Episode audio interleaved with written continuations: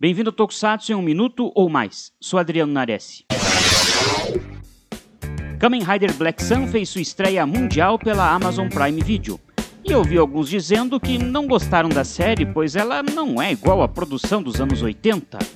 Bom, para quem quer assistir a produção dos anos 80, a melhor opção é assistir a produção dos anos 80. Nada que seja feito será igual, nem que as cenas sejam refeitas take a take. A verdadeira discussão é: Black Sun seria um remake, reboot? Seria o que afinal? É difícil encaixar essa produção nesses termos, então eu pensei na palavra reimaginação. Vou explicar.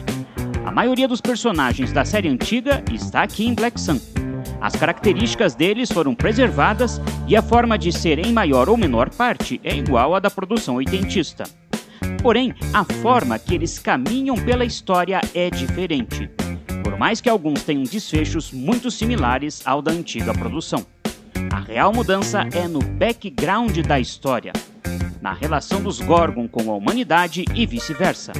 Da mesma forma que a ação dos Gorgon na série antiga representava conflitos e anseios do Japão dos anos 80, os Gorgon e a humanidade de Sun representam o momento atual da história da nossa sociedade no planeta Terra.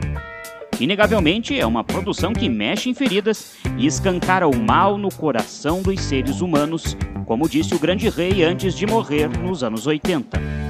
Por isso que eu acho que Black Sun é uma reimaginação pegar os personagens e o desenrolar do enredo dos anos 80 e construir uma história que representa os atuais anseios da humanidade, honrando o legado de Shotaro Ishinomori.